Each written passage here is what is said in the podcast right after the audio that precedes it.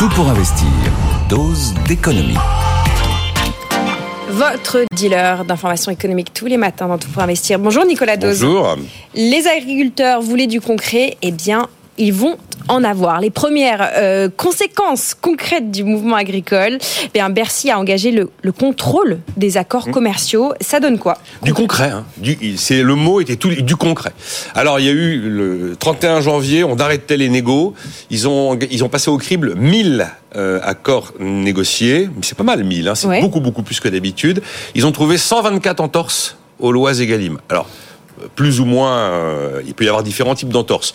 Il y a deux éléments va falloir pour lesquels il faudra un peu plus de temps pour vérifier si la loi a été respectée, savoir dans quelles conditions a, a été fixé le prix de la matière première agricole, parce qu'il y a donc dans la loi des nouvelles modes de fixation du prix. Quand ce prix est fixé, ce prix n'est plus négociable dans le reste de la discussion. C'est un peu tôt encore pour dire si là il y a eu défaut ou pas par rapport à la loi.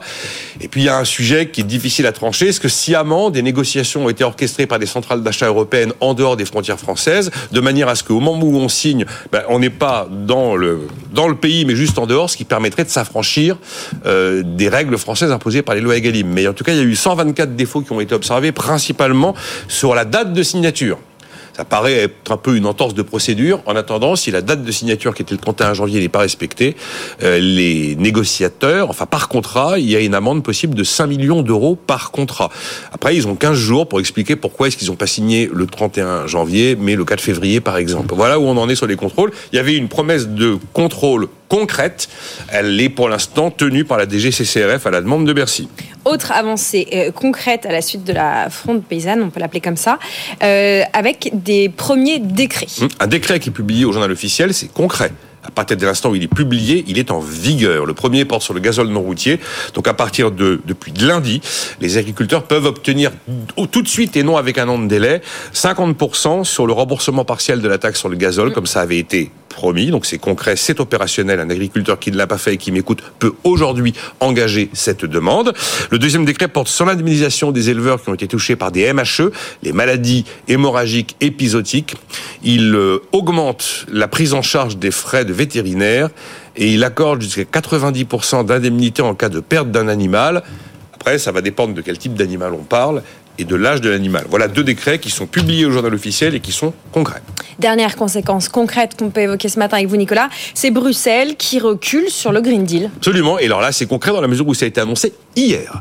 Donc ça veut dire que Bruxelles abandonne l'obligation de réduction de certains pesticides en Europe, abandonne l'obligation chiffrée faite aux agriculteurs en termes de réduction des émissions de gaz à effet de serre d'ici à 2040. Jusqu'ici, il devait les réduire de 30% d'ici à 2040 comparé au niveau de 2015. Ce matin, concrètement, ils n'ont plus de contraintes là-dessus. Abandonne la suppression progressive demandée des subventions sur le gazole, abandonne même la recommandation qui était faite aux Européens de bien vouloir changer leur mode de vie pour consommer moins de viande. Bruxelles recule, la France recule. Les éléments que je viens de citer sont, sont des éléments hyper concrets qui s'étalent sur à peine deux jours et demi.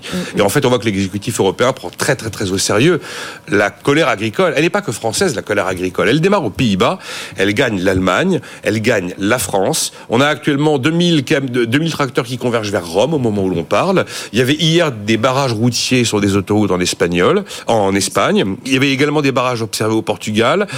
Une manifestation est en prévision en Lettonie et une journée d'action des agriculteurs est programmée en Pologne. Voilà. Alors maintenant, cette situation nous met quand même devant une question. Très bien, mais comment on poursuit la transition verte en Europe? Si tous les leviers de transition verte tombent les uns après les autres? Premier levier, exit la taxe, plus possible. On voit bien que les populations sont pas prêtes à payer plus, et objectivement, les exécutifs sont pas mûrs encore pour installer des taxes complexes qui font que vous avez un système de redistribution pour indemniser les perdants. Exit les normes. Ah bah oui, les normes, on voit qu'elles étouffent effectivement des pans entiers d'activité quand elles sont très exigeantes dans certains pays européens et qui se retrouvent en concurrence avec des pays beaucoup plus lointains qui ont peu ou prou aucune contrainte environnementale, aucune contrainte sanitaire et pas tellement non plus de systèmes sociaux qui les met dans des positions où le coût du travail est très très élevé. Alors qu'est-ce qui reste ensuite comme levier pour faire la transition verte?